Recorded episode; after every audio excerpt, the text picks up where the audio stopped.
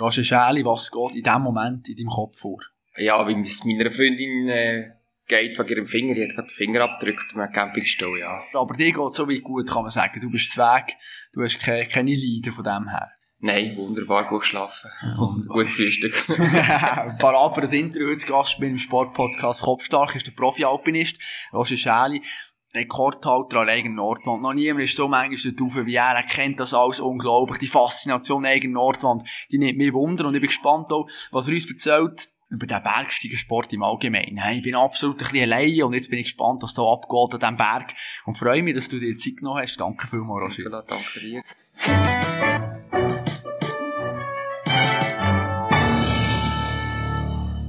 Jetzt einfach mal eine freche Frage zum Start. Hast du eigentlich schon ein Testament geschrieben?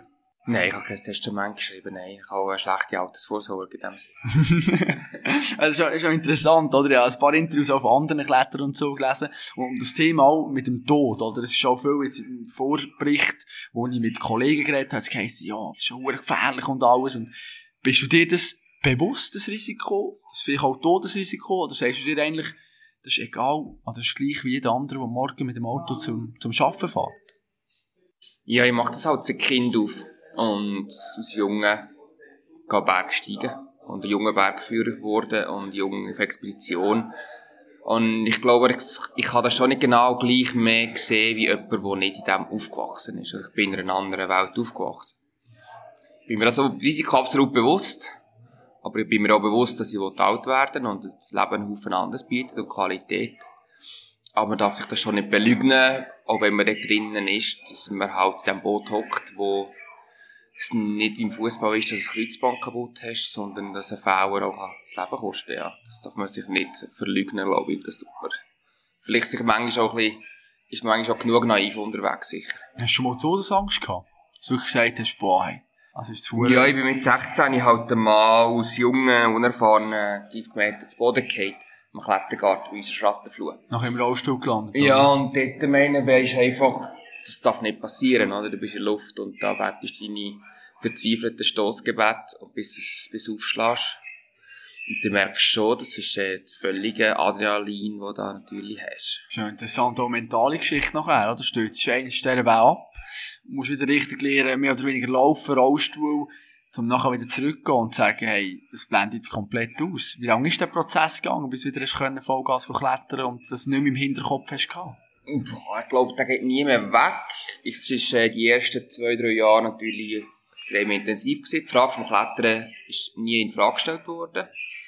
Weil du, als ich aufgeschlagen bin, meine erste Feststellung war, jetzt kann ich nicht den Sommer klettern, weil ich gerade aus der, aus der Show gekommen aber nachher wirklich so das Vertrauen halt, dass man auf den Fuß springen und gehen und so, das ist durch zwei, drei Jahre gegangen. Bis du wieder endlich äh, das Vertrauen hast gehabt. Mit, mit 14 ein Klettergurt bekommen, glaube ich. Dort hast du ja. ein bisschen angefangen. Ähm, hast jetzt schon in jungen Jahren, jetzt auch, äh, wo deine Eltern gefragt hast, bist du schon einer gewesen, wo, wo früher schon überall aufklettern und so weiter. Dass echt schon früher klar ist, der Roger, der, der muss klettern eigentlich. Ich glaube schon mal, ich bin immer auf den Bäumen oben gesehen, schon auf der Baumkrone und auf dem Ross oben und unter dem Ross. Also das Unklettern, das ist schon sicher meine, meine DNA. Es ist so, dass man eigentlich von so immer das Gefühl hat, wenn jemand gesichert ist, ja, du viel gesichert kletterst, dann kann ja eigentlich nichts passieren. Du kannst es kurz erklären.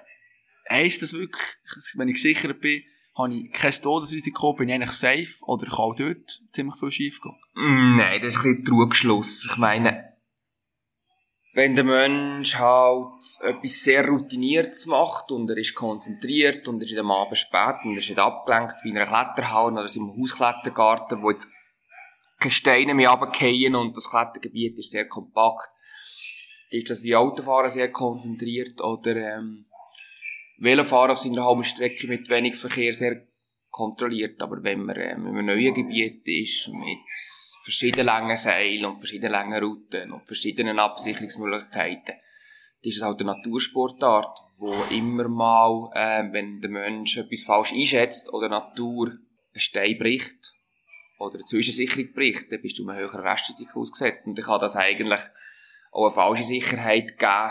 Seil ist sicher und nichts kann passieren. Das ist, wenn du Autogurten anziehst, kann gleich ein Autounfall passieren.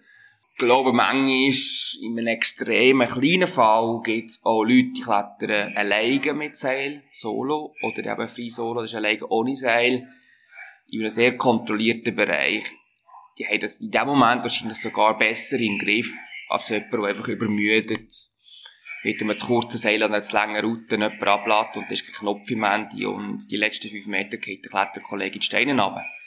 Es ist halt sehr ein komplexes, weites Gebiet und Seil generell ist nicht einfach, jetzt haben wir äh, unsere Lebensversicherung an. Jetzt bist du grundsätzlich auch jemand, der ein bisschen Adrenalin sucht, oder? Grundsätzlich, wo, wo, der Kick, wo der Kick ein bisschen braucht, oder? Jetzt kann man ja sagen, eigentlich, wenn ich gesichert bin, ist der Kick auch weniger da. Also, du hast eigentlich fast lieber ungesichert klettern, weil dann noch mehr eben von dir angewiesen bist und weisst, hey, jetzt darf einfach gar nichts passieren. Ich bin schon nicht der Free Solo-Kletterer, aber ich bin schon sehr gerne alleine am Berg und auch mal selber sichern und wenn es moderat ist, auch mal nicht sichern. Ich glaube, das ist einfach der, wenn du mal die Konzentration höher rauffährst und auch in einem Flow bist. Ähm, du bist nicht gestresst, du bist im Griff, aber du weißt auch, du musst sehr konzentriert sein. Das ist schon sehr ein natürlicher, angenehmer Zustand. Ich bin jetzt nicht in diesem Solo-Klettern so eine Person, die eine neue Dimension sucht. Weil da habe ich meine Hausaufgaben auch nicht gemacht und da bin ich auch viel sozialer Kletterer, wo meine Limiten sucht mit Schwerklettern, wo man wirklich super muss sichern mit einem Kollegen. Wenn man ganz schwer klettert, die meisten haben ein Seil oder neue Schwierigkeitsgrade neue Wände oder erste freie Begehungen. Und dort ist eigentlich genug Herausforderung mit dem Seil und mit dem schlechten Fels oder mit der schlechten Absicherung, dass du eigentlich froh bist, dass mit dem, mit dem Seil alles gut kommt. Bevor wir über die Degen Nordwand reden, ist auch speziell, oder? Du hast auch schon Kollegen am Berg verloren, bei Ueli Steck zum Beispiel, wo natürlich ähm, Leute sind, eben, die grosse Risiken auch eingehen. Wenn du die Nachrichten aber überkommst, okay, da ist wieder einer gestürzt, schwer verletzt, hat schon mal einen Moment gegeben, wo du dir gesagt hast, hey, ist mir das noch wert? Oder das Risiko irgendwie einzugehen? Oder eben mit Glück, oder? Hast irgendwo schon mal schon von einem Glückskonto geredet, je nachdem überlegt man sich da manchmal schon, wenn man so Nachrichten gehört hat, ist vielleicht jetzt mal fertig bei mir. Ja, kann man das wirklich überlegen und ich lade es immer auf mich wirken, was kommt da raus. Kann man auch eine Zeit, wenn ein guter Kollege stirbt oder verunglückt. Ich schätze nie, also wenn es kann immer alles passieren, also plötzlich sage ich habe keine Lust mehr, ähm, gewisse Disziplinen vom Bergsport machen, weil es einfach zu aufwendig ist oder das Restrisiko zu groß. Aber ich glaube schon, dass es halt über die Jahre nicht alles sein im Klettern, als Kletterer, weil es gibt noch sehr viel anderes. Aber es ist, eine, es ist eine Art zu leben. Und, äh, ein Lebensgefühl und eine Verknüpfung mit der Natur und DNA. Und, ähm, ich denke halt, wie äh, ein Mann vom Wasser irgendwo im Meer aufgewachsen ist, der wird wahrscheinlich immer wieder zurückziehen als Meer, in einer Form. Und ich glaube, wenn du in den Bergen noch kletternd aufgewachsen bist, mit allem, ich glaube, ich werde immer wieder in den Bergen unterwegs sein, auf einer Form. Das kann mit Senioren-Skitouren sein oder Kinderklettern oder irgendetwas. Das muss natürlich nicht immer seine eigenen Limiten pushen sein. Das macht ja auch nicht Sinn. Das ist ja der Gang vom Leben. Aber die Berge haben mir, wenn ich gesund bleiben und laufen, nicht vorstellen, dass, dass sie, die wieder immer vermissen. Das Klettern sollte nicht alles sein. Ist das auch ein Prozess, den du durchgemacht hast? Man sagt, als Junge, 2021, 2022, da gibt es nur das und ja, Vollgas, man ist ehrgeizig. Und plötzlich kommt eben, hast du gesagt, Familie plötzlich vielleicht mal, Freundin, Frau, verschiebt sich dann auch Priorität. Hast du das auch gemerkt? Ja, das ist sicher so. Aber, meine, es gibt eine Sturm- und Drangzeit und dann kommt irgendwann äh, die Zeit, wo man vom im Berufsleben steht und irgendwo gibt es die Zeit, wo man irgendwann vielleicht auch richtig, richtig ruhiger Lebensabschnitt schaut. Ähm, ich finde, es sollte sehr vielseitig sein und man sollte auch viele Sachen ausprobieren und ich bin auch offen für neue Sachen ausprobieren. Meine Familie wäre ich sehr offen, aber da muss auch sehr viel stimmen, da muss man sehr viel können, äh, verzichten. Und das ist sicher etwas, wo ich sicher über Jahre auch deutlich immer wieder vermissen, dass man etwas mehr gibt. Ich meine, als Bergführer gibt man. Aber als Athlet nimmt man eigentlich immer. Man braucht immer Leute, die ihn unterstützen. Man braucht Sponsoren, Partner, Leute, die einen Podcast machen und so weiter. Und das ist auch nicht unbedingt meine, meine DNA. Also ich stehe nicht permanent gerne im Mittelpunkt und nehme und überkomme, sondern geben finde ich schon etwas sehr Schönes. Und ich denke, sicher habe ich noch sehr viel Bedürfnis auch zurückzugeben, zu geben für Leute da zu sein. Sponsoren reden wir nachher noch ein drüber, jetzt eine Faszination Eigen. Erzähl uns kurz, wie manchmal bist du da oben gewesen, Eigen Nordwand? Wie hast du in das Tagebuch, wo du immer alles aufführst und vielleicht noch mit der Zeit und mit der Route, wie tust du das dokumentieren?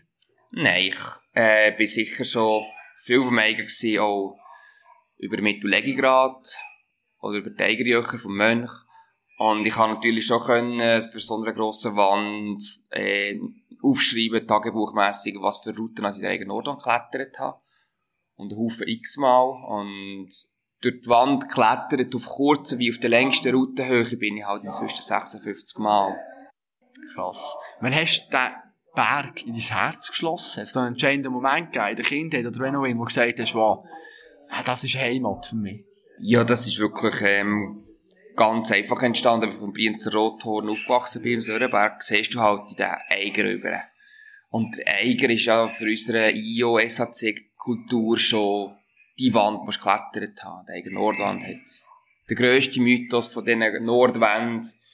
Und ich bin ja nicht jetzt der, der die grossen Bergbücher und Geschichtsbücher alle gelesen hat, aber ich habe gewusst, die erste Begehungsgeschichte und Toni Kurz Dramageschichte. Und ähm, genau, da hat man ja probiert, die Nordwand zu klettern, möglichst bald als junger Bergsteiger. Und mich hat die konkave Wand schon von Anfang an fasziniert. Und die Unwirtliche und Unfreundlichkeit und die Abwesenheit. Und am Anfang bist du da so überfordert. Und nachher, wenn du merkst, du kommst das und dieses Element in den Griff über, ist es auch irgendwo natürlich motivierend, weil du merkst, du kommst auch irgendwo voran. Also du entwickelst dich. Mit, mit was hast du am Anfang am meisten Mühe gehabt? Was hat dich am meisten überfordert, wenn du zurückschaust auf dein, ja, vielleicht 20, 21-jährige Ich? Was hast du gesehen, was dich am meisten von Problemen gestellt hat? Hm, ja, ich glaube einfach so das Routen finden, auf Routen, die du nicht kennst, oder? Das Vorstellen, ist der SPG durchgegangen. Ich finde inzwischen SPG machen leichter, weil ich habe ja die Skills und ich bin nicht falsch. Das ist manchmal schon recht Stress, weil in diesen grossen Wänden ist immer so ein kleiner äh, Zeitdruck im Ecken. Du solltest das Bivok haben, du solltest Schuhe mögen.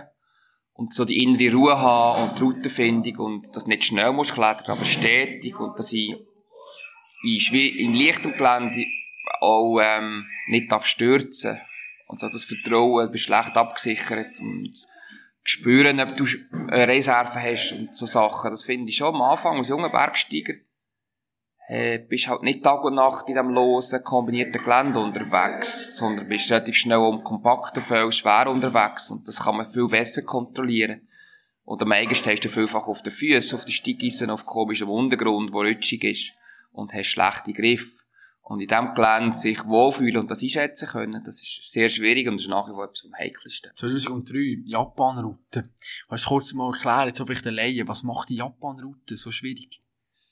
Ja, das ist ja nach der ersten Begehungszeit, hat man ja die äh, Schwachstellen gesucht in den grossen Norden. Das ist die Heckmeierroute. Die geht am Zickzack durch alle Schwachstellen mit Haufen Quergängen. Das hat eine Kletterstrecke von fast vier Kilometern. Und irgendwann, die nächste Generation hat gesucht, möglichst direkt im Weg vom fallenden Tropfen durch die Wände zu klettern. Und da ist das dilettissima Zeitalter, die 60er Jahre in gesehen, auch im Yosemite oder vor allem am Eiger und allen Wänden in den Alpen, zum Teil weltweit. Und da hat man einfach einen riesen Materialaufwand äh, betrieben, und ein riesen Team, und hat sich da Wort wirklich angekammert und Löcher geschlagen von Hand, also eine physische, riesen visionäre Aktion. So wie im Bergsteigen direkt auf den Mond. Und da ist eine Japaner-Route rausgekommen, mit 30 Tagen, äh, Arbeit und einem sechsköpfigen Team und einem Tonenmaterial am Wandfuß. Und die haben auch extrem schwere Fels, glatte Felspassagen, kompakte Felspassagen durchstiegen und nicht so logische Linie führend wie ein Heckmeier. Und ich nach wie vor natürlich einen Mythos gehabt, für die zu wiederholen oder auch für den Winter zu wiederholen. Das war auch als junger Bergsteiger so. Gewesen. Und als ich die im Winter probiert habe zu wiederholen, weil es nicht gelungen ist, weil es ist da in der Nacht nach einem Rucksack runtergefallen. Der Nazi hat sich da ausgehängt und wir haben das Biwak und das Eismaterial nicht dabei gehabt äh, habe ich nachher am nächsten Tag nach dem Hängebiwak einfach die kompakte, gute Fellstruktur gesehen in der einen Wandstelle, das heisst Rote Flue. Das ist eine 300 Meter hohe, überhängende Wand, ihr Wand von Eiger. Und gesehen, das ist eigentlich gemacht, um heutzutage frei klettern, also mit Seil, aber ohne sich an den Haken zu haben. Und dann bin ich nächsten Sommer mit dem Simon Antematter in die Route, Simon Antematter in die Route und habe probiert, die erste freie Begehung zu machen, weil es auch gelungen ist, bis im Gipfelbereich eine Stelle haben wir nachher uns, aus Sicherheitsgründen uns ausruhen am Haken. weil man nicht getraut, einfach ins Nichts rauszuklettern mit schlechter Absicherung und dort oben stürzen. Das könnte sehr verheerende Folgen haben. 2003 bist du nachher in diesem Gipfelbereich oben gewesen, nachher Steinschlag gefahren. Du musst sagen, hey, ich gehe da nicht mehr weiter, bist wieder runter und hast erst sechs Jahre später noch eigentlich das können vollenden äh, wenn man dort oben ist und eben, du hast gesagt, das ist eine ziemlich schwierige Route, man ist, man ist dort wirklich sehr lang unterwegs, man ist dort oben. Wie einfach fällt dem die Entscheidung, dass man sagt, hey, nein, das geht nicht, weil man ist auch dann auch körperlich ziemlich gebraucht. Wie klar kann man denn noch denken, um eben wirklich rational so eine Entscheidung zu treffen? Ich glaube, als Junge, der gut ist, mit noch nicht so viel Erfahrung und auch Erfahrung wie eine Ausnahmesommer mit 2003 hatten, auch so ein bisschen Leichtigkeit, Naivität ist uns jetzt zwar nicht sehr schwer gefallen, gefallen die eine Seillänge nicht Rotpunkt zu klettern. Weil wir sind schon so viel über unsere Grenzen gegangen und haben schon ein Highlight gehabt. Und es war nachher ein Steinschlag gewesen, und es war eine neue Wand gewesen, dort oben, die Gipfelwand. Es ist eher ein Abenteuer durchzukommen. Sind wir eigentlich froh gewesen, auf den Gipfel zu kommen. Mhm. Äh, rückblickend, ist eine der grössten, coolsten Aktionen, die ich im Bergsteigen gemacht habe. Das ist völlig unter dem Radar durchgegangen. Wir waren natürlich auch noch unbeschriebene Blätter. Ähm, aber ich finde eben genau das hat man wach sein für junge Bergsteiger. Im richtigen Moment einfach mit wenig Vorbereitung grosse Sachen klettern. Und manchmal sind die rückblickend die Jahre danach, habe ich nochmal sechs Jahre in die Route müssen investieren, weil das Verhältnis nicht gut war. Aber wir haben die Route inzwischen so gut gekannt und wir haben es nachher geschafft. Und es hat nachher auch mehr die gegeben. Und ich habe noch einen anderen sehr bekannten Bergsteiger dabei gehabt, Robert Jasper, sicher einer der bekanntesten deutschen Bergsteiger. Hat das zu Recht ähm, eine Aufmerksamkeit bekommen. Und der Einsatz war auch immens. Gewesen. Aber im Verhältnis, was wir 2003 geleistet haben, mit, mit der Leichtigkeit, Jugendlichkeit, wegen nur einer Seillänge, ist manchmal der Klettersport auch ein bisschen, ähm, in den Medien hackt zu fest auf einem Rotpunkt um. Wichtig ist, dass man ehrlich Bericht erstattet. Aber wenn man 99% von einer Route Rotpunkt klettert, mit einem bescheidenen Aufwand, sollte das auch ab und zu ähm, mehr Aufmerksamkeit geehrt werden, wie äh, sechs Jahre investieren, dafür machst eine Seillänge mehr, das ist eigentlich kein Verhältnis. Rohpunkt nicht nach wahnsinnig mit Klettern, aber das ist eben ein wichtiger Teil davon, oder? Ja, Rohpunkt Klettern ist so entstanden, dass im äh, Frankenjura unter anderem, in, der, in Nürnberg, Felsen zwischen 10 und 20 Meter, wo da zu Tausenden Waldstellen auch technisch geklettert worden sind, also man hat sich da angenagelt und in den 80er Jahren ist die Freikletterbewegung von Amerika, vom Elbsandstein. Und da haben die Jungen gemerkt, man kann eigentlich die Wände ja ohne das Ausruhen und das in den Haken klettern und hat eben den freien Klettergedanken mit Seil von unten nach oben, ohne Stürzen. Also wenn man nicht gestürzt ist, hat man es geschafft. Und wenn man gestürzt ist, hat man es wieder und wieder probiert, ähm, definiert. Und der Kurt Albert, vor allem, der dort in der fränkischen Schweiz sehr viel geklettert hat, hat aus jeder Route wo er aus ersten nicht gemacht hat, aber aus ersten eben freigeklettert hat mit Seil im Vorstieg, hat er einen roten Punkt unten da, so, so, okay, das ist Rotpunkt geklettert und die nächste Rotpunkt geklettert, der hat er auch Namen gegeben. Und das, der rote Punkt hat sich nachher um die ganze Welt herum ähm, definiert, dass man redet jetzt von Red Point Climbing auch in den USA. Mhm. Und genau, das ist auch heutzutage eigentlich der meist verbreitete Kletterstil, Rotpunktklettern. Aussen du kennst die Route nicht, du bist, machst es gerade beim ersten Mal und hast keine Informationen. Da redet man von äh, Onside, also beim ersten Versuch auf erste Sicht klettern. Das ist eigentlich noch ein höherer ähm, Status, den du kannst erreichen eine Route klettern. Das ist der Best, Best Case, eine Route Onside klettern. Aber all die schwersten Routen eigentlich, haben die meisten Leute müssen x, x mal, hunderte Mal mehrere Saison zum Teil dran arbeiten, bis sie einen Rohpunkt klettern aber es ist interessant, du gesagt hast, du hast nachher sechs Jahre eigentlich daran gearbeitet, eben an dieser Route. Wie, wie müssen wir dass ich das Außenstehende verstehe? Was heisst an einer Route arbeiten? Also hast du dort wieder die Seile nachher da ausgebaut oder was auch immer? Was hast du genau gemacht in diesen sechs Jahren? Ja, das kann man sich schon nicht so vorstellen. aber 2003 haben wir super Wetter gehabt. Der Simon Antemat und ich haben permanent können in diesem wunderbaren Biwak sein und eine Länge nach der anderen anschauen, auch im Nachstieg, also Seil von oben gesichert bis wir das im Griff hatten, sind die Hauptschwierigkeiten durchgestiegen und dann bei relativ stabilem Wetter, aussen dass es viel zu warm war, mit Steinschlag auf den Gipfel geklettert. Und Robert und ich äh, haben in den nächsten Jahren, weil Simon hat nicht mehr Lust gehabt, immer von Zermatt wegen einer Seillänge wieder auf Grindelwald zu reisen. Ist dann mega motiviert gewesen. Und wir haben dann unter anderem im 2003 eine kleine Schlaufe geklettert, so exponiert an mobilen Sicherungen. Und das haben wir noch begradigt, da haben wir noch genau in den Originalstichhäken von den Japanern können freiklettern. Das war ein Resultat gewesen. Und ähm, schlussendlich haben wir einfach sehr viel Zeit für das beansprucht, für, dass wir unsere Tage hatten, dass wir zusammen in der Wand waren, dass es trocken war und dass es nicht frisch war. Und das braucht einfach, kann man sich nicht vorstellen, extrem viel Zeit für so freie Begehungen an grossen Wänden, bis man einfach schon rein schon dort ist und dort oben ist und Verhältnis hat. Mhm. Und das unser Hauptziel war in den sechs Jahren schon gewesen, dass wir die Route klettern. Wir sind aber trotzdem so kreativ gewesen, dass wir gesehen haben, wenn wir jetzt in dieser Wand nasse Verhältnisse haben und nichts machen können, haben wir parallel ähm, in der Roten Flur eine erste Begehung angefangen, Odyssee, und sind jetzt zum Teil auch als zwei Baustellen gleichzeitig beschäftigt gewesen. Du sprichst Odyssee an, da müssen wir natürlich auch darüber reden, oder? Eine spektakuläre Geschichte, eine eigene Route, die ihr gemacht habt dort. Jetzt eben, klar, wie müssen wir uns das jetzt so bildlich vorstellen? Bist du einfach auch mal unten gestanden am Berg und hast mal geschaut und, und dort ist doch noch niemand irgendwie richtig durch? Oder merkt man das, wenn man am Berg ist, ah, wir könnten da noch über. Wie, wie ist da so der erste äh, Berührungspunkt mit dieser Route?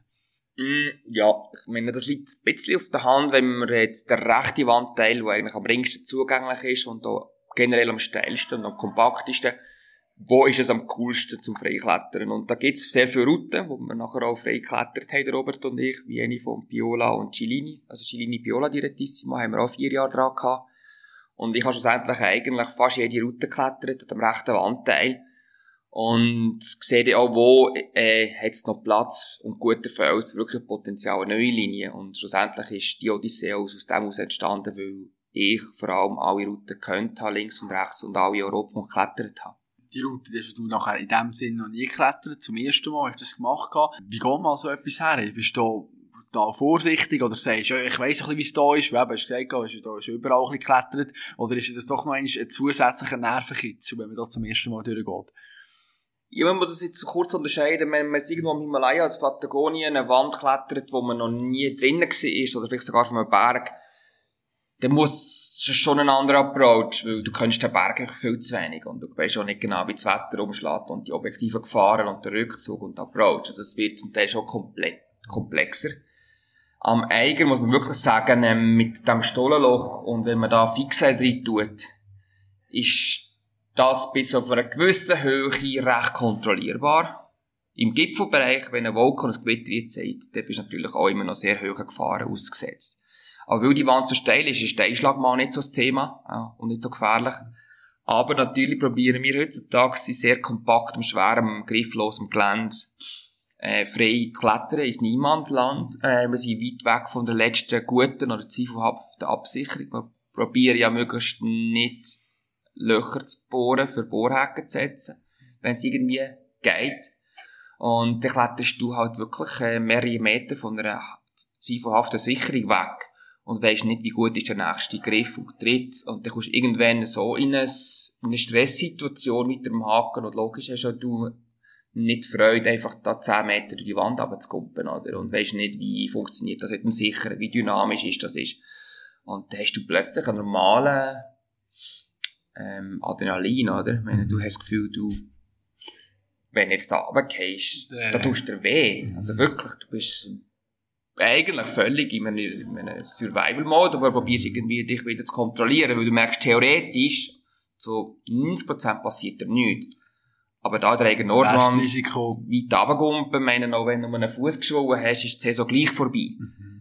Und ich habe das eine oder andere Mal bei einem Sturz, harten Sturz, äh, mal einen Tag Zähne gekumpelt, also so ein Band verletzt und so, oder mal einen, einen Stein ins Gesicht bekommen, hast müssen gehen nähen. Es ist halt so ein Sweet Spot, ähm, dass dich wirklich schwer, schwer verletzt ist, muss schon sehr viel schief gehen und musst dich auch ein bisschen unvernünftig verhalten. Oder ein bisschen unerfahren. Aber das Gefühl von Exponiertheit dort oben, und weil ist nicht nur, dass es vielleicht gefährlich ist, weil du willst ja auch wirklich obligatorisch schwere Stellen schaffen. Du schaffst endlich mal eine Sequenz von mehreren Metern über begriffarmes Gelände, wo dir alles abverlangt. Und dann willst du eigentlich nicht wieder abgehen. ja, Und wie die Japaner nachher Haken schlagen, du willst ja, dass äh, die grosse Kletterstrecke, die du geschafft hast, ohne Haken, oder Haken nicht oben haben. Aber meine, das heisst ja nicht, dass du, wenn du die Wand geklettert hast, dass dort oben dir nachher auch gelingt, eine neue Zwischensicherung zu, zu platzieren. Mhm. Weil du musst ein oder zwei Hand loslassen und für das musst du dich an so einem Felshaken temporär anmachen, der auch wieder kann wegspicken wenn du dich bewegst. Und je nachdem, wenn du eine mobile Zwischensicherung hast, musst du an einem Zusatzteil eine elektrische Bohrmaschine oder eine Akkubohrmaschine anziehen und das Loch bohren und es gibt wieder Erschütterungen und dann gehst du vielleicht wieder ab. Ich meine, der ganze Prozess hat sehr viel Handwerkliches und Geschicks und Skills und für uns ist auch vor allem eben eine Ethik, dass wir wenig von diesen mobilen, äh, fixen äh, Bohrhaken setzen. Und ich glaube, darum brauchen auch sehr steile, schwierige Wände in einem sehr guten Stil, guten Stil, in einem sehr puristischen Stil, sehr viel Energie. Also, meine, du musst immer wieder in die, aus der Komfortzone rausklettern, Niemandsland, und musst, dann stehst dort oben wieder und findest wieder keine Zwischensicherung, um dich anzumachen. Okay, das kann sein, du kletterst eine schwere Stelle, wo du aus der Komfortzone raus musst, wo ja nicht tödlich oder eigentlich verletzlich ist, vielleicht bist du dreimal runtergefallen, dann musst du jedes Mal wieder dich zusammennehmen und Wieder wieder ein Intervall machen. Also ein, ein, ein Läufer schießt jetzt so an, weil er jetzt schon so mal gekotzt. Und du musst ja, und du hast noch Adrenalin, du bist wieder dort oben und suchst wieder einen neuen Griff und einen neuen Tritt und schaffst es wieder nicht, oben zu bleiben. Und das ist zum Teil schon eine Sisyphus-Arbeit, die natürlich ähm, sehr viel Spannendes hat und auch sehr viel Idealismus musst haben und sehr viel Geduld. Und darum hast du natürlich auch sehr lang, also erst begegnen, wenn du wenig äh, fixe Haken willst drin tun, wie die in 1969, die einfach einen Haken gebohrt haben. In dem haben sie sich hochgezogen, reingehängt und der nächste, so weit wie sie mit den Armen können strecken, wieder gesetzt haben. Dann bist du relativ gemütlich, stetig, langsam unterwegs, aber du hast dann nicht die eigenen Gesetzgebungen gemacht. Der sportliche Aspekt hat in 1969 natürlich nicht so einen hohen Ansatz gehabt wie wir heutzutage. Wie lange hast du für die Odyssee nachher, um die Route nachher zu machen? Ja, wie gesagt, wir sind auch über ähm, sicher drei Jahre total dran Ach gewesen. schon, wow. Und haben nachher mit einem, äh, im oberen Wandteil noch Hilfe geholt, mit dem Simon Gietl aus dem Südtirol. Gemerkt haben, logistisch Material nachnehmen, essen, trinken, einer ist am Vorsteigen, einer ist am Sichern, einer ist am Material höher bringen. Und auch auf der direktesten, schnellsten Linie zu bleiben und nicht irgendwo Schwachstellen anzunehmen, wie 1938 Heckmeier. Weil wir wirklich wollen eine schwere Route machen, haben wir eben zum Fertigmachen sind wir erst ein Team gewesen. Du hast gesagt, essen, trinken, eben sollte man materialtechnisch. Wie lange bist du damals so an dieser Wand oben? Wie, wie viel übernachtest du da, in Biwaks und so weiter? ist da, äh, gehen da Wochen durch? Oder sagen wir da nach ein paar Tagen, jetzt wir wieder mal runter? Wie ist das genau? Mm, Ja, das ist ein bisschen wetterabhängig und auch ein bisschen motivationsabhängig. Ich meine, die längsten Leute wie der Wand geblieben sind 29 oder 28 Tage im Winter. Also, Ah. durch die Hibel Gedächtnisroute von ähm, Iris Miss und Michael Pitelka sind 29 Tage in der Wand gewesen. Wir sind irgendwie 11 Tage in der Wand am Stück. Und im Sommer, ich meine, das musst du auch machen, aber wir sind auf dem Gipfel gewesen, wir haben uns auf das vorbereitet. Und es ist irgendwann schon, wenn mehr als drei, vier Tage in der Wand bist, plötzlich wirst du Element vor Wand und du bist völlig in einer anderen Welt und du gönnst dich an das. Und es ist wirklich eigentlich mega schön und intensiv und auch ruhig in einer Wand, weil du hast einen Rhythmus, du hast einen Ablauf, du, ich fühle mich extrem wohl, mehrere Tage in der Wand zu sein, das ist wirklich mega schön. Du kommst ja gar nicht ja, mit über grundsätzlich von Aussenwert. Du bist eigentlich mit dem Handy in der Wand. Steh mal, hast du es dabei, schreibst mal eine Nachricht, hey, hey, es geht mir gut, oder wie ist es genau? Ja, das ist sicher jetzt auch der Vor- und der Nachteil. Ich meine, du könntest jetzt medial auch völlig da Alltagsstories posten, oder? Und äh, der eigene Ort hat jetzt auch Gross gut, zeigen, wie du da... hat so viel Empfang und du kannst Videokonferenzen haben, eigenen Ort, du kannst Fernsehen schauen, eigenen Ort. Man muss schon sagen, der eigene Ort bringt technisch nach wie vor extreme Möglichkeiten und Risiken und gute und schlechte Verhältnisse. Aber dass der Ort, natürlich gerade ob Grindelwald ist und so einen guten Empfang hat, ist es schon nicht das absolute Abenteuer, ähm, wie das irgendwo am Arsch der Welt ist, mit eventuell noch einem schlechten Satellitenempfang. Oder Ja. Wie lange bist du am Vorbereiten, wenn du sagst, okay, elf Tage bin ich an der Wand. Du weißt es im Vorhinein noch eben mit Essen, mit Trinken. Nehme an, du hast möglichst wenig mit aufnehmen. Jedes Gramm, das du musst aufnehmen kostet ja wieder Energie. Wie lange sieht da aber die, so die Vorbereitungsphase aus? Was musst du da alles für Überlegungen machen? Ja, ich meine, wir sind natürlich auch schon die ganze Zeit schon schon relevant gewesen, tagweise und zweitagweise und haben irgendwann halt auch schon die Kocher oben und die oder andere Gaskartusche. Und das summiert sich irgendwann und nachher denkst du, jetzt wollen wir es fertig machen und weil der Weg von unten nur bis in den oberen Mantel irgendwann von und aber immer zu gross wird, kommt es natürlich zu okay, jetzt müssen wir oben, weiter oben ins Biwak einrichten, dass wir eigentlich nicht oben wieder, wir auf dem Kapselstil können fertig machen Und das ist eigentlich dann nicht mehr so eine Sache. Ich meine, du machst eine grosse Kauf oder hast halt so eine, ähm, eine Expeditionsfood Firma, die dich unterstützt, jetzt in meinem Fall Leo wo einfach kannst Wasser drin tun und dann hast ein Müsli oder hast Spaghetti. Lässt du das nicht irgendwann ab und sagst, hey, boah, ja, mal, das ist schon so, aber ich meine, das ist auch wichtig, dass du irgendwo ein bisschen gute Nahrung hast, wo, wo, die, wo das Fett gibt und die Energie. Ähm, aber das ist auch ganz wichtig, dass du eben so die, die, die Fun-Momente kannst einbauen das muss auch der Typ dazu sein. Also, der Simon Gietl hat mir zum Beispiel ähm, auf einem Geburtstag, wo ich oben gar eine Linsentorte mitgenommen und die versteckt und ganz am Schluss vorgenommen. Das ist von, von der Nährung her, der relativ viel nur Zucker. Mhm. Aber es ist halt irgendwo Fun-Food. Schöne Überraschung. Schöne Überraschung oder mal irgendein Stück Käse. Oder ja. ein Bombenschips oder so und einfach auch so den Galgenhumor musst du natürlich haben oder irgendwie mal ein Bier mitnimmst, anstatt nur Wasser. Ach schon, ein Bier kannst du je nachdem auch mal trinken. Ja, man sieht so dann Big Wall klettern. Ja. Da sind wir nicht mehr Licht und Speed und jedes Gramm, wir mhm. holen eh nach. Und ob jetzt da nur 20 Liter Wasser nachträgst oder mal eine Büchse Bier teilst, mhm. Das ist einfach, geht ja auch um das Tsch und Auftun. Und, ja, und, und, schöne und, Gefühl, so ein bisschen. Ah ja, oder halt mal ein Schnupftabak, ist ja der bei der mhm. Bergsteigerwelt auch ein Thema. Oder mal eine, ich bin überhaupt nicht der Raucher, aber mal einen Untergang, Sonne, wenn dann mal endlich die Sonne untergeht, in der Nordwand, das hat keine Wolke vor dran. Und ob man da mal eine Zigarette dann noch raucht und richtig, mhm. das sind auch so Momente, wo man einfach den Lifestyle auch lebt und wirklich merkt, die Stimmung genießt und auch die, die, die Lockerheit und der, der Galgenhumor hat und die, die Selbstironie. ja. Wie gut lässt sich eigentlich so eine neue Route vermarkten? Hast du natürlich gross selber so Sponsoren und die sagen, wow, grandios und jetzt äh, boten wir da Geld rein oder ist das ein schwieriges Prozedere? Ja, ich ähm, habe wirklich langjährige Partnerschaften, die eigentlich immer wissen, dass ich vom Typ her gern schöne, grosse Bergtouren erst begegnen machen. Und für die ist das einfach mehr ein, ein cooles Geschenk, dass sie wissen, jetzt gibt es eine News, wo halt die internationale Bergsteigerwelt mehr interessiert und dementsprechend mehr können sie äh, über, weil die halt Mila Sportiva Schuhe und Kleider und XP Rucksack und Petzelhelm oder Produkte von Bächli mehr gestreut werden ja. und dann gibt es mehr Werbung. Aber ich habe jetzt nicht, ähm, ich komme schon zum Sponsor und sage, ich habe die SPG vor oder die Expedition vor. Und dass sie sich eigentlich auch gewöhnt und meistens auch gewöhnt, dass etwas geht oder dass es mal ein Parfüm, Parfümschnipsel oder ein Festivalfilm gibt. Und, aber ich bin jetzt nicht so, dass es eigentlich der, wenn die SPG gemacht ist, das gross vermarktet gibt und dank dem irgendwie Einkommen gibt. Das ist eigentlich schon, das ist eigentlich ein, ein anderes System, mhm. das ich da habe du bist aber noch ein guter Verkäufer in dem Fall. Muss auch ein bisschen sein, aber der Sponsor sagt, hey, das ist ja cool und so weiter. Äh, Liegt das noch?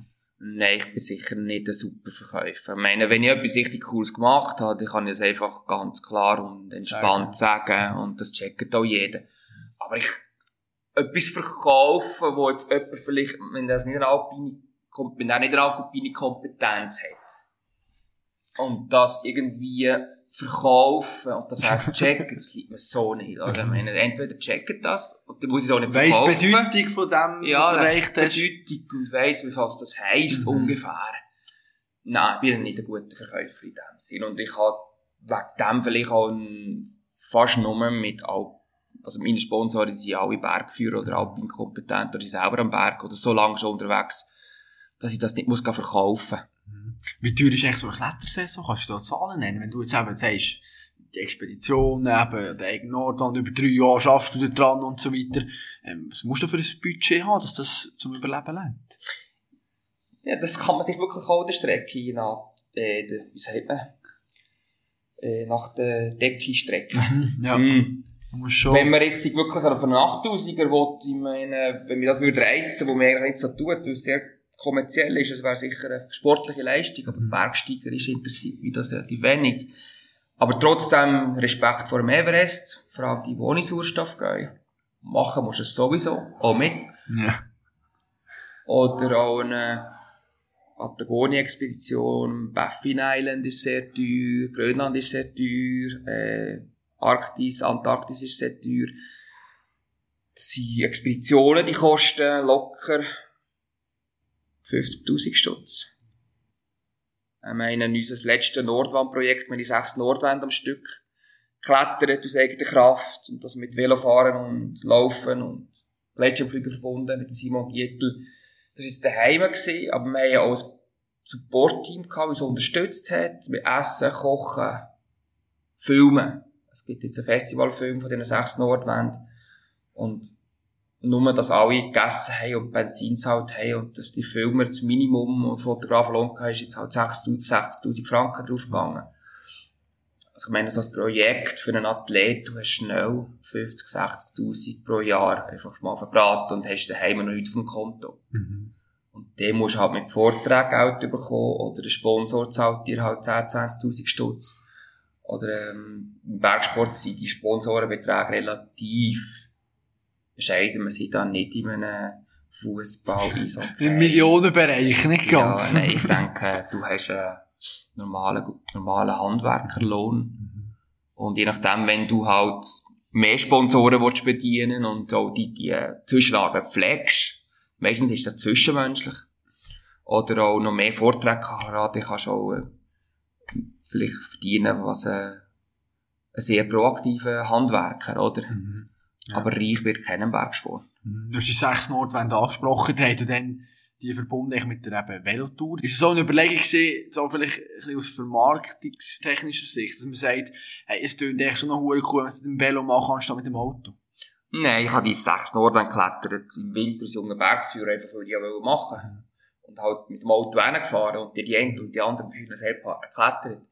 Und mir ist es eigentlich recht spassig gekommen und auch ring gefallen und, ähm, ich habe immer gedacht, ich würde die gerne noch machen und auch Wunder, wo ist das persönliche, physische und mentale Limit. Und es hat auch gar keinen Corona-Hintergrund, dass wir jetzt nicht mehr reisen können. Ich habe das schon drei Jahre geplant. Und viele von diesen Nordwänden 2008 habe ich mit Simon Gietl gemacht, also vier davon. Und eigentlich auch gewünscht, dass ich, wenn ich die sechs Nordwände am Stück mache, mit ihm das machen kann. Und dann hat er aber, ähm, im ersten Saison noch nicht Motivation gehabt, weil er selber ein Projekt mit Velofahren gerade abgeschlossen hat. Und dann noch ein Jahr gewartet und hätte dann wirklich das Gefühl gehabt, ich jetzt ready, für so viel Velo zu fahren. Es braucht wirklich relativ gute Velofitness. Und dann haben wir das Projekt angefangen und das ist gerade auf das Corona-Jahr gegangen, aber es ist eigentlich völlig aus einer Idee entstanden, in welcher Zeit bin ich mit meinem idealen Partner fähig, die sechs Nordwände aus eigener Kraft zu machen. Mhm. Ich mal ein interessantes Zitat gesagt, und zwar, je mehr gutes Filmmaterial du nach Hause bringst, desto weniger ernsthaft war die Tour. Was kurz erklären, was heisst das genau? Ja, ich meine, es gibt Ausnahmen. David Lama hat serotorenfrei geklettert. Das ist sicher ein Dreijahresprojekt gewesen, wo irgendwann auch relativ Trend oder andere neue Bohrhaker dazugekommen ist und so weiter. Und das war eine Red Bull-Produktion. Das das geht jetzt beide Wahrheiten. Wenn die Tour, die er geklettert hat, und die Stürze, die er in Kauf genommen hat, sind sehr ernsthaft mit der Konsequenz, mit dummen Fall schwer verletzt sein. Aber dass Red Bull permanent nebenan fliegt, ja, hast ja permanent eigentlich schon in einem, wenn jetzt er eine mittelschwere Verletzung hat, verblühtet er nicht. Wir halten ihn mit, wir halten ihn und fliegen ins Spital. Mhm. Und das ist jetzt so ein extremes Beispiel, aber ich meine, das Jahr sind jetzt auch zwei Jungen, zwei Kollegen von mir am Serotore neue Touren geklettert. Ähm, und die einen haben sogar eine kleine Drohne dabei gehabt. Und man hat da natürlich sehr viele neue Möglichkeiten, oder mit den Insta-Kameras und kannst natürlich heutzutage fast ein Red Bull Footage heimbringen, wie vor zehn Jahren oder David Lama gebraucht hat mit zwei Helikoptern. Also, das muss ich aufpassen, das ist nicht mehr nur wahr. Vielleicht die Aussage ja. vor zehn Jahren gestimmt. Mhm. Aber die anderen Kollegen haben am Serotori auch eine neue Route geklettert und sind neu mit einem Alpin, völligen Alpin-Stil unterwegs gewesen. Also die haben ganz leichte Rucksäcke gehabt und nicht schwere Rucksäcke. Schneller unterwegs gewesen, sind auf einer objektiv gefährlichen Route unterwegs gewesen. Und die haben nur ein paar Fotos. Und die anderen haben halt den Tag zwei länger gehabt, mehr zu essen, mehr zu trinken, schwerer Rucksack und haben schon unglaublich cooles Filmmaterial hergebracht. Es sind beides extrem schwere Routen. Aber wenn du der alpine Stil, wo die objektiv fahren, gross sind, eventuell in Höhe, der puristischste, naivste, gutgläubigste Alpinismus machst, wo wirklich eine sehr gesunde Naivität brauchst, dann braucht es ein riesen Budget von einem besten Drohnenpilot, dass er sich kann filmen oder Heli. Aber dann ist auch nicht mehr so das, was man eigentlich im Kern will. Man will ja allein an diesem Berg sein. Aber jemand nebendran haben, in dieser Wand, die dich filmt, wo ich primär für die Kamera zuständig ist und Drohne, wenn der Platz hat, dann bist du nicht am Limit gewesen. Mhm. Aber es unterscheidet sich zwischen schwer klettern, wie am El Gap oder am Eigen. Dann musst du runterkommen, du musst die halbe Stunde Ruhe haben, bis deine Arme wieder Halt ziehen, wieder gehen. Dann kannst du heutzutage, wenn es ein Freund ist oder ein Kollege, der völlig alpin fit ist, technisch und filmt, kannst du das heutzutage kombinieren, wenn du dich das gewöhnt bist. Mhm. Aber ich glaube, im Alpin, wo die objektiven Gefahren, wo die Sonnenstrahlung, wo irgendwann Stein-Einschlag einsetzt, dann kannst du Kameramann heutzutage im Top-Niveau vom Alpinismus, hast du auch die zu schlechte Absicherung für noch einen Mann mitzuhaben. Du hast nicht die Rucksäcke für noch mehr Gas und zu essen dabei haben. Mhm. Das ist so ein bisschen grob erklärt, was ich mhm. damit meine. Ja, das ist auch spannend, eben Social Media, oder? Im Vorfeld ein bisschen geschaut und so, die genialen Bilder mit der Sonne im Hintergrund noch, wirklich alles äh, grandios aussieht. Äh, wie siehst du vielleicht auch das ein bisschen, dass man wie sozialen Medien den Leuten das Bild übergibt, über einen Bergsteigersport, von wegen, das ist alles wunderbar und jeder hat alles im Griff und das ist, sagen wir mal, nicht so richtig gefährlich. Manchmal vielleicht fast ein bisschen trügerisch. Ja, das ist wirklich trügerisch. Ich meine, wir sehen alle Arten. Wir sehen Leute, die, die zeigen nur die Sonnenseiten und es gibt auch Leute, die ähm, sehr qualitative Posts machen, die mehr sich Gedanken machen und das Instagram auch wirklich nutzen, für etwas zu überlegen. Wie das früher vielleicht das Tagebuch war oder eine Webseite. Und da gibt es einfach auch Leute, hm, die sehen einfach auch den, den reinen Vermarktungsaspekt und sind auch zum, im Herzen mehr Influencer als Kletterer oder Bergsteiger.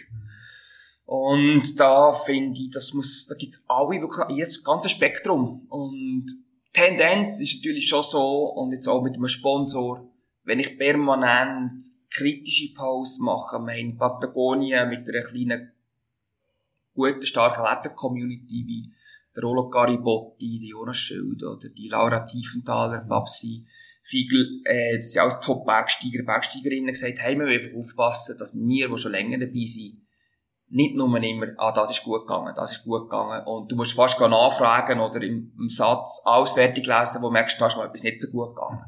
Darum haben wir den Hashtag MyAlpine gegründet, dass wir, wenn wir etwas lernen, wo es wichtig wäre zu teilen, dass wir auch mal etwas schreiben, hey, wo uns ein Girls schaut, es kann auch mal so sein und vielleicht macht ihr den gleichen Fehler nicht auch.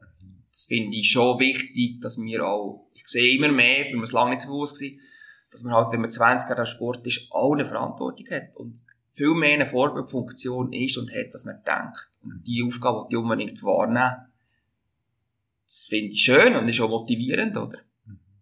Wie ich zu bergen, was ich mache, was ich poste. Und ja, das Posten ist wahrscheinlich heutzutage eine Aufgabe und das ist auch wieder zu, fest zu Herzen am Anfang wir relativ leicht das Instagram gekommen, da haben die Sponsoren gar noch nicht interessiert. Da ist einfach die Fotos gepostet, irgendwann sind Hashtag und Ads gekommen.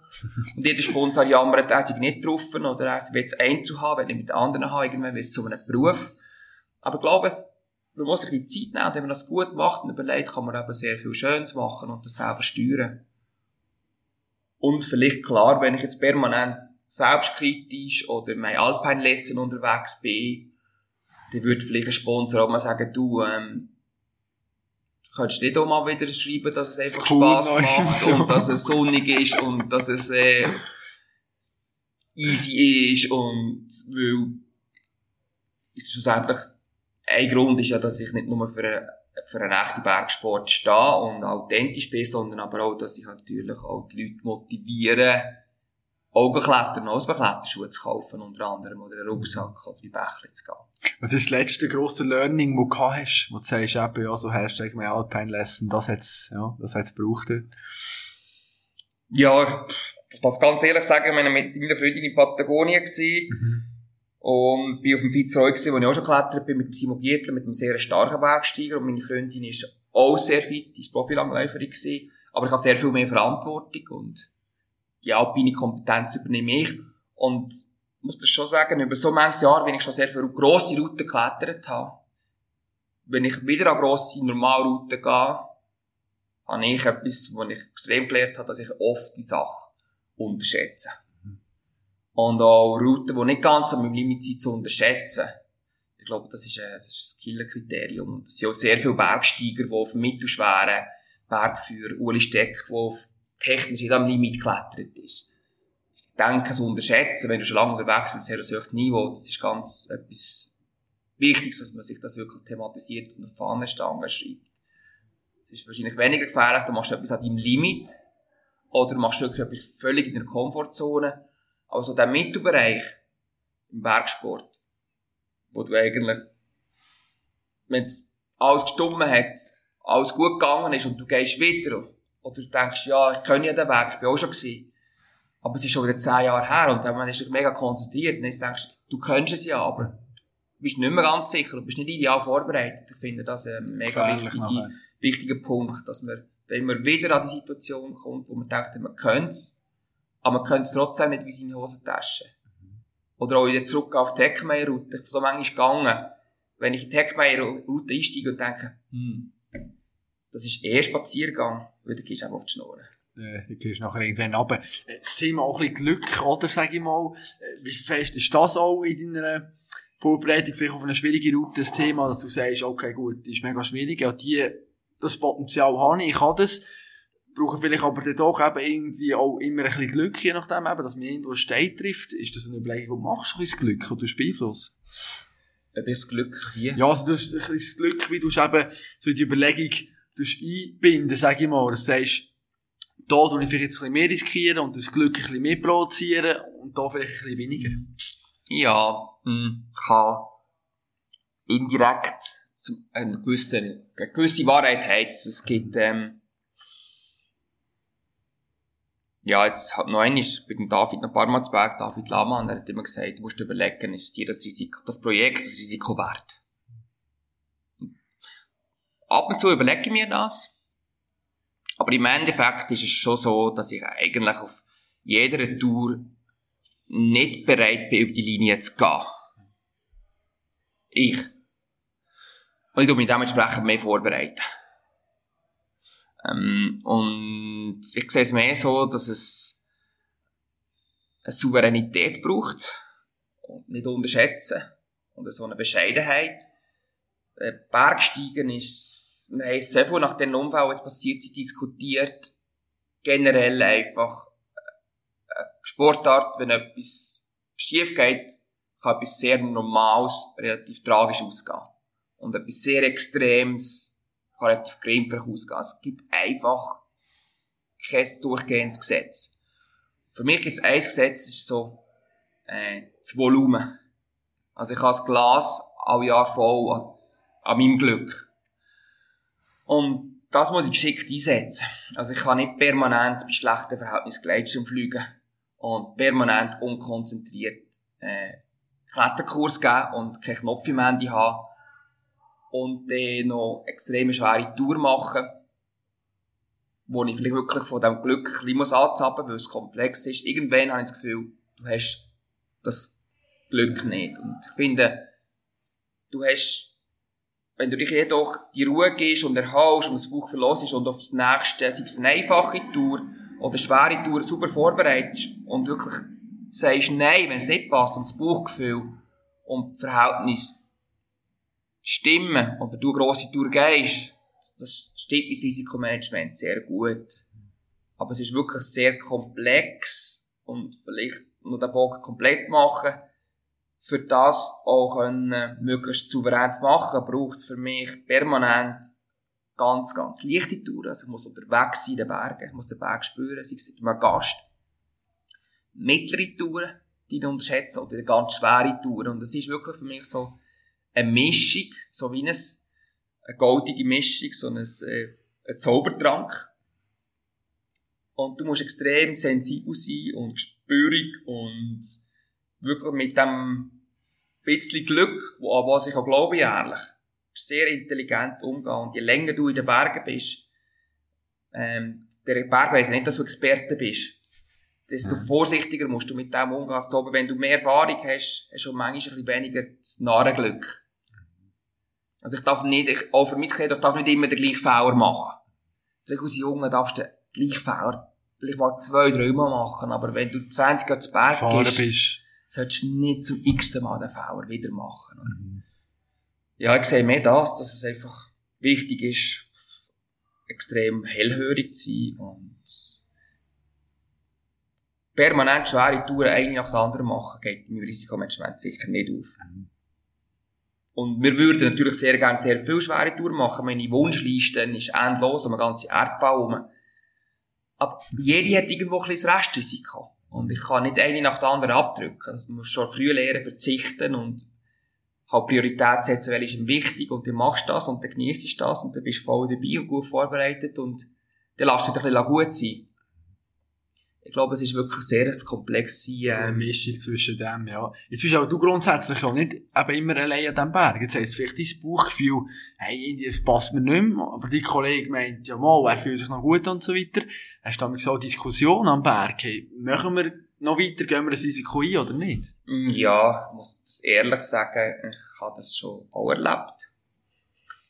Dass der Kollege einfach müde war und nach einer grossen Tour ausbrennt und es ist wieder schön, schönes Wetter gekommen und ja, wenn man zusammen auf einen Berg geht und zusammen etwas macht und auch mit Freunden am Berg ist, ist das auch easy sagen, ja, dann, dann gehen wir runter, oder? Mhm. Weil mit der Brechstange irgendetwas abmurksen und der andere vergewaltigen sozusagen, das ist ja nicht, nicht mein Stil und für das ist eine Freundschaft auch viel zu wichtig und im Gegenzug bin ich auch schon äh, wo, mit Simon Gittel, wo wir wollen einen neuen Geschwindigkeitsrekord der Tegen Nordwand am Wandfuß in Harsch eingehauen im Rucksack und rückwärts die erste, richtig erste Felsstufe gerutscht.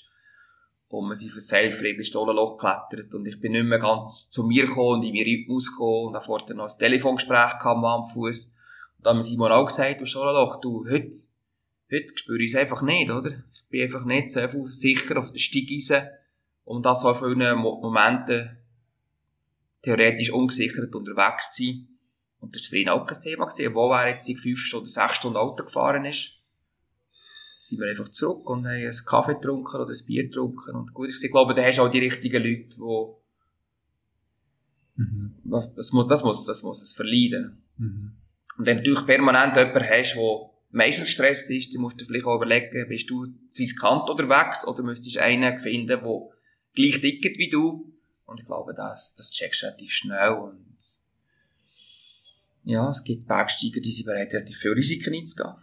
Phasenweise oder permanent. Und Bergsteiger, die sind sehr defensiv. Also, das, hat, das gibt's ganz ein bisschen harmonieren. Von dem her, ich bin über einen Satz gestolpert von dir. Sommer 2014, du gesagt hast, ich konnte ohne Schmerzmedikamente nicht mehr schlafen.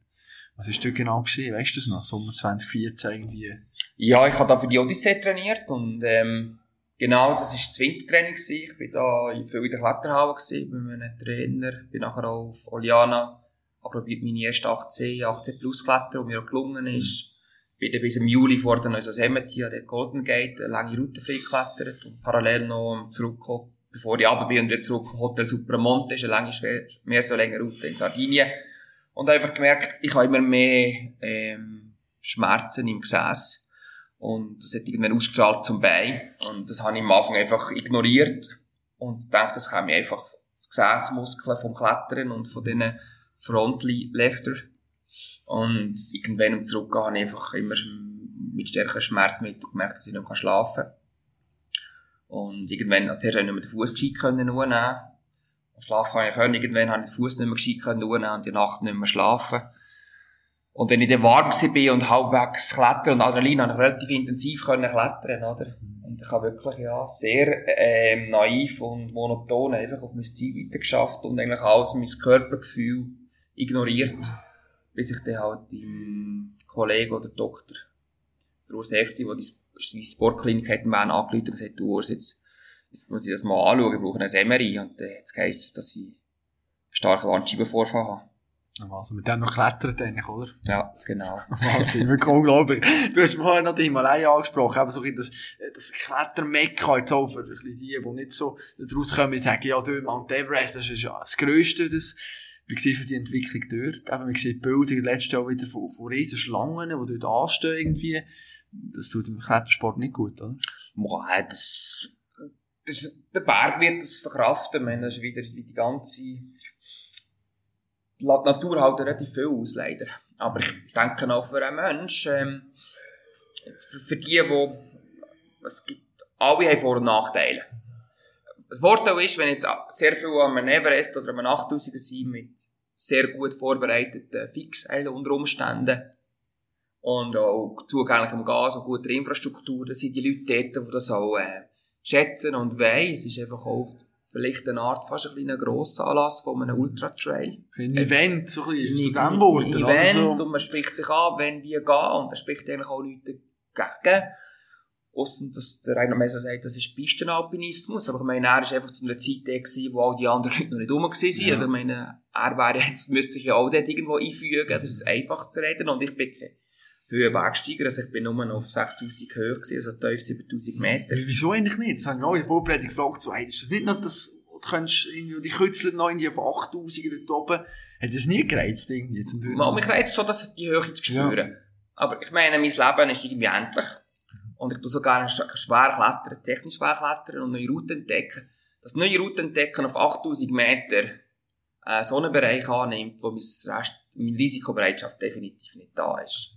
Und auf einer Normalroute von 8000er entweder ertrage ich es oder nicht, aber dann bin ich an diesem Grossanlass, heutzutage. Und kann ja, oder ich bin wirklich auf einer schweren Route, die selten wieder gegangen ist mit Überschreitung. Und dann bist du einfach in einem Risikobereich unterwegs, wo ich extrem viel muss investieren und weniger Erfahrung habe und auch anyway sehr viel mehr Restrisiko eingehen als im Schwerklettern in Regen Nordland oder in Patagonien oder im Himalaya bis auf 6000 Meter. Auf 6000 Meter kann ich noch mit der ganzen Höhenproblematik, Höhenkrankheit und auch, wo der Körper nicht noch so viel runtergefahren wird, technisch recht schwer klettern und das, dort bist du am Klettern und nicht am Steigeisen laufen.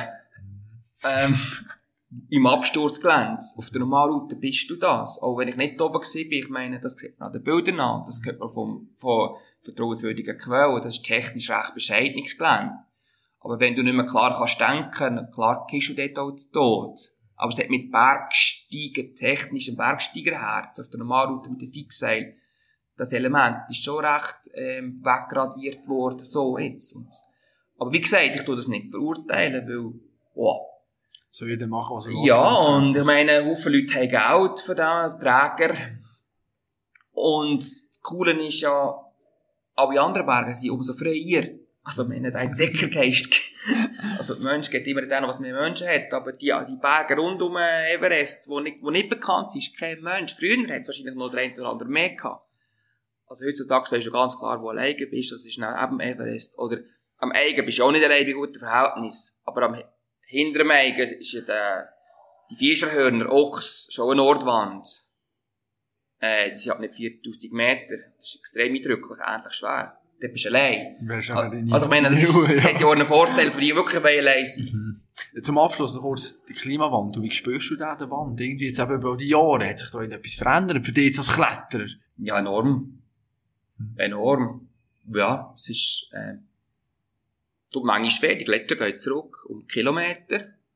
Äh, die Bergschründe, also der Gletscher zum Berg gibt den Riss, ist rund, kommst du zum Teil Ende Saison nicht mehr drüber oder schon Mitte Saison nicht mehr drüber die Couloir, wo früher du den Schnee auf für grosse Geräte machen, wie am Mont Blanc, die kannst du Anfangs August nicht mehr nur, die sind nur noch aus, äh, die sind nur noch Steinschlagrinnen.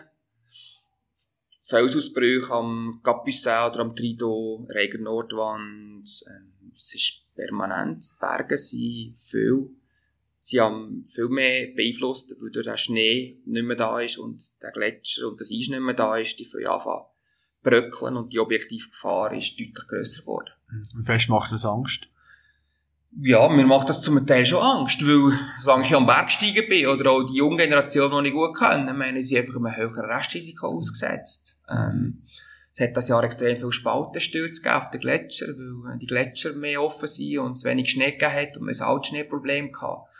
Ähm, nein, es ist, von dem her ist Bergsteigen wahrscheinlich vor 20 oder 40 Jahren sicher ungefährlicher gewesen als heutzutage. Krass. Letzte Frage noch. Was hast du noch für Visionen? Was schwebt dir noch im Kopf, wo du sagst, hey, das, oh, wenn ich das noch erreichen könnte, wäre cool?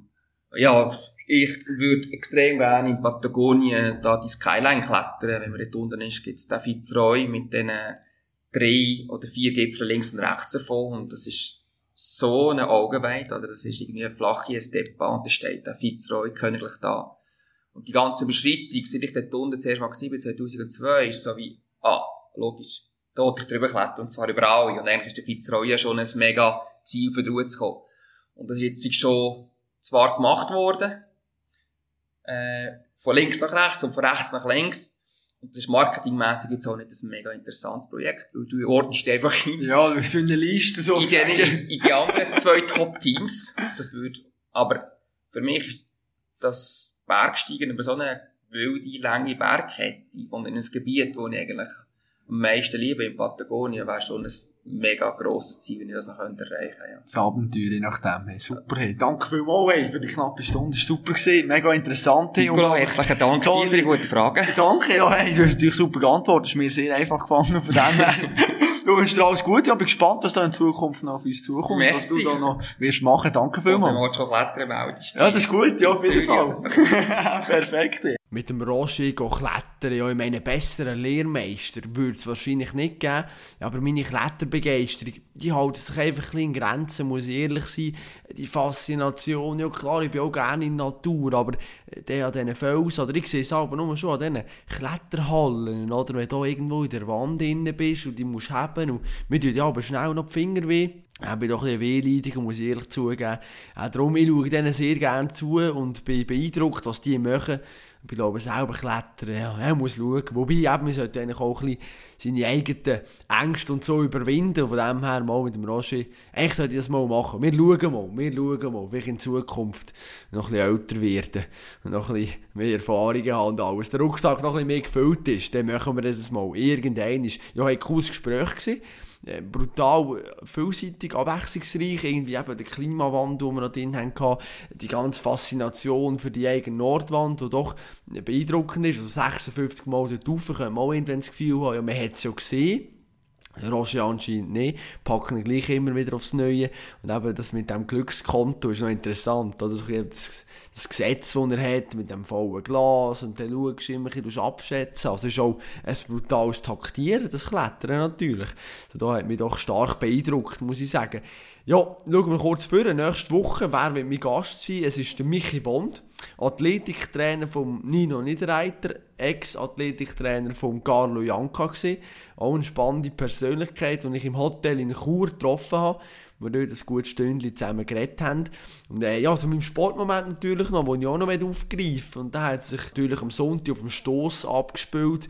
Ich, wo ich ein grosser Schwingfan bin, der auch für den Blick immer wieder über Schwingen darf schreiben. Ja, es hat mich natürlich schon beschäftigt, oder? Als man da einem Michael Ledermann, einem Nicht-Eidgenoss, fünf Eidgenossen, äh, ins Sagmaul stellt, das kannst du natürlich nicht machen, wenn du im Verhältnis schaust, Schulenkrieg, wo ja, ist losgegangen. Komm, mit einem Eidgenossen habe ich doch meine Frage irgendwo durch, was man Berner gegeneinander hat eingeteilt, oder einen Eschbacher, der dann aus der Grenze geht, auch wegen dem, weil er gegen einen Studenmann noch muss, Kirchbergsieger.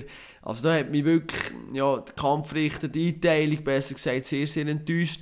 Und da hat Matthias Sempach auch bei uns im Blick und auch in seiner speziellen Episode, die er immer macht, Sempach Spezial, doch eigentlich gute Variante aufgezeigt, wie man es lösen könnte. Und zwar ist es so gewesen, im Stoss, dass drei Innerschweizer in der Einteilung waren, ein Berner und ein Nordwestschweizer.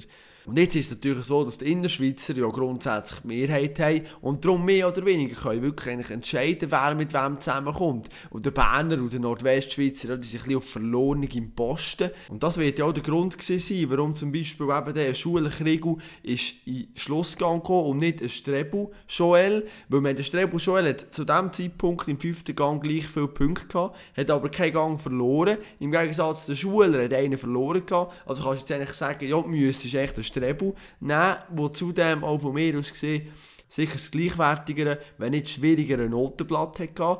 Also da zeigt sich dann schon, dass natürlich die Innerschweizer, klar, kannst mit dem Heimvorteil argumentieren, aber da wünsche ich mir dann schon ein bisschen mehr Objektivität. Und es hat auch das einfach Matthias gesagt, dass er eben vorschlägt, dass in diesem Einteilungsgericht wirklich von jedem Teilverband einer steht. Und nicht einfach irgendwo drei Innerschweizer, die ein bisschen entscheiden und alles, sondern jeder Teilverband hat gleich viel zu sagen. Und dann, ja, Stichentscheid, okay, kann man dann sagen, also, hat er vielleicht gleich den Heimverband oder darf man den gleich ein bevorteilen, das gehört ja auch ein bisschen zum Schwingen zu, dass man Gäste manchmal ein bisschen härter einteilen. Da sagt auch niemand etwas. Aber in dem Ausmaß, wie es im Stoss ist passiert, darf es nie mehr passieren. Das kann einfach nicht sein und sollte auch so in Zukunft absolut die Ausnahme bleiben. Wunderbar, da ich auch noch loswerden, ist mir natürlich schon bisschen vom Herz gelegen, muss ich natürlich sagen. Wenn wir jetzt noch weiter schauen, oder nächsten Sonntag Schwarz See schwingt, bin gespannt, ob der Vicky Joel teilnehmen kann. Kilian Menger hat ja schon gesagt, er kann nicht. Er laboriert immer an einer Verletzung rum, kann noch nicht richtig Schwingtraining machen, Krafttraining gehen mittlerweile, wird vielleicht am Bernjurassischen zurückkehren.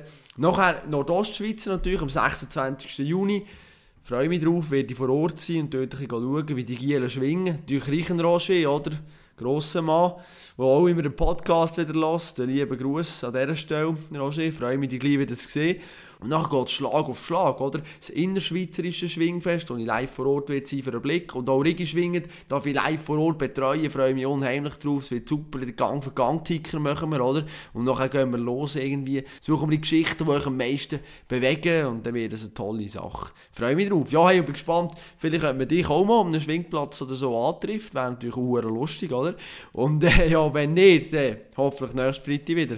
Hört man sich freue mich drauf. Mach's gut und bleib sportlich.